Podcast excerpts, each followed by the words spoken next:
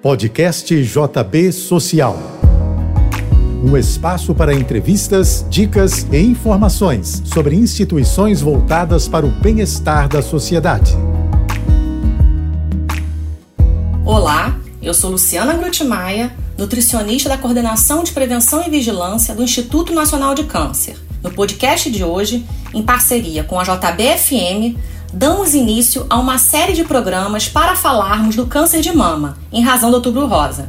Inicialmente, é sempre bom reforçar que o câncer de mama é uma doença que pode ser prevenida. E assim, né, como a maioria dos tipos de câncer, o câncer de mama pode ser prevenido por meio de hábitos de vida saudáveis. A relação do excesso de peso corporal, do consumo de bebidas alcoólicas e da prática insuficiente de atividade física já é muito bem estabelecida com maior risco para o desenvolvimento desse tipo de câncer. Além disso, é, também é conhecida a forte proteção oferecida pelo aleitamento materno. As mulheres que amamentam apresentam menor risco para câncer de mama quando comparadas com aquelas mulheres que nunca amamentaram.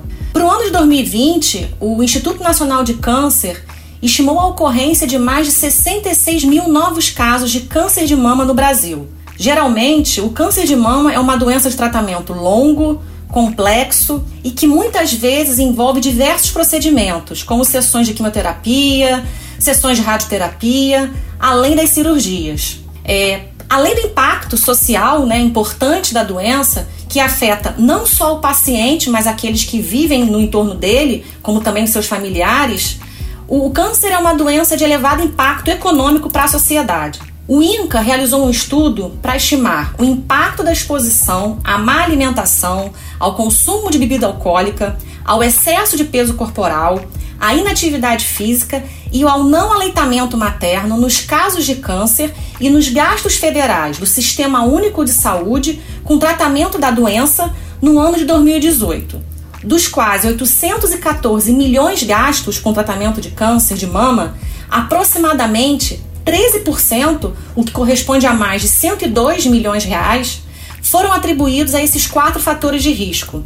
O estudo também estimou que mais de 8.300 casos de câncer de mama no Brasil em 2018 poderiam ter sido evitados por meio desses mesmos fatores. Se nada for feito, o que se espera, né, se não houver investimentos na prevenção primária do câncer nas próximas duas décadas, o número de casos de câncer de mama deve crescer cerca de 47%. Manter hábitos de vida saudável é um processo que envolve mudança de comportamento e, para isso, precisamos avançar urgentemente em ações e políticas públicas que ajudem a população a fazer as escolhas mais saudáveis e a seguir as recomendações para a prevenção do câncer. Para evitar o câncer de mama, é recomendado manter o peso corporal dentro dos limites saudáveis de IMC e para isso é fundamental ter uma alimentação saudável, uma alimentação baseada em alimentos de origem vegetal, como as frutas, legumes, verduras, arroz e feijão, por exemplo.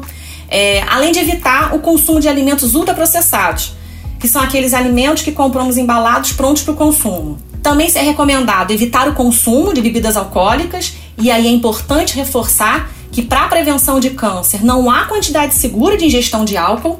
Também é recomendado ser fisicamente ativa, Lembrando que não precisa ser atividade física de academia, você não precisa se matricular numa, numa academia.